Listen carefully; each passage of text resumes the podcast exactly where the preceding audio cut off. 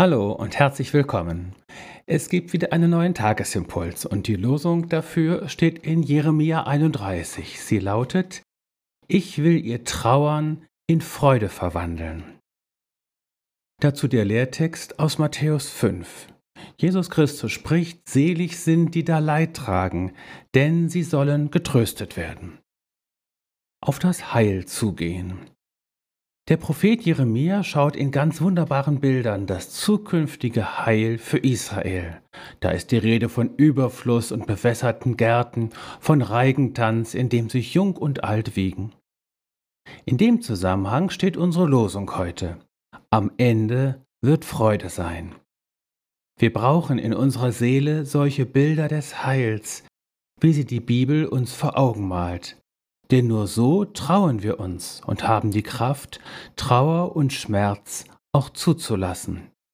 Denn es nützt doch nichts, sie zu überspielen, wegzudrücken und zu leugnen. Im Zulassen von Trauer und Schmerz liegt auch schon die Hoffnung, dass sie nicht das Ende der Fahnenstange sind, sondern dass sie gewiss verwandelt werden in Freude. Denn in die große Freude des gedeckten Tisches, des überfließenden Bechers und des gesalbten Hauptes kommt nur, wer das finstere Tal auch durchschreitet, so sagt es Psalm 23. Darum fürchte Trauer und Schmerz nicht, sie sind eine Durchgangsstation. Und wenn sie dir noch so sehr einzureden versuchen, dass es nicht mehr anders wird, glaube ihnen nicht. Gott selbst ist der große Verwandler, der auch deine Trauer in Freude verwandeln wird. Daran knüpft das Wort von Jesus aus den Seligpreisungen an. Es klingt ja paradox. Den Leidtragenden sagt Jesus kein herzliches Beileid, sondern einen herzlichen Glückwunsch.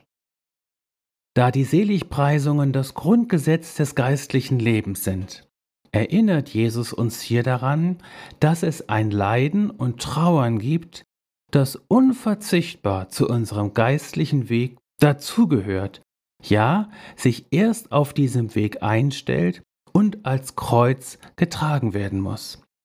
Es ist ein Leiden an dem Unheil in jeglicher Gestalt, in dieser Welt, in der Gemeinde und im eigenen Leben. Ein sich nicht abfinden können damit, dass das Reich Gottes an vielen Stellen noch auf sich warten lässt und der Wille Gottes an genauso vielen Stellen eben noch nicht geschieht. Es ist ein Leiden, das sich eben nicht in ein resigniertes Schulterzucken flüchtet, das uns einreden will, ja, so ist das nun mal, da kann man nichts machen. Das muss man so hinnehmen. Es ist ein Leiden voller Hoffnung, dass der Tag des Heils eben doch kommen wird, ja, schon im Anbruch begriffen ist. In Jesus bist du gesegnet, berufen und befähigt, dein Kreuz auf dich zu nehmen und Jesus zu folgen, auch heute.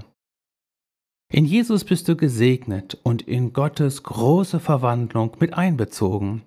Auch du sollst getröstet werden und deine Trauer wird sich in Freude kehren.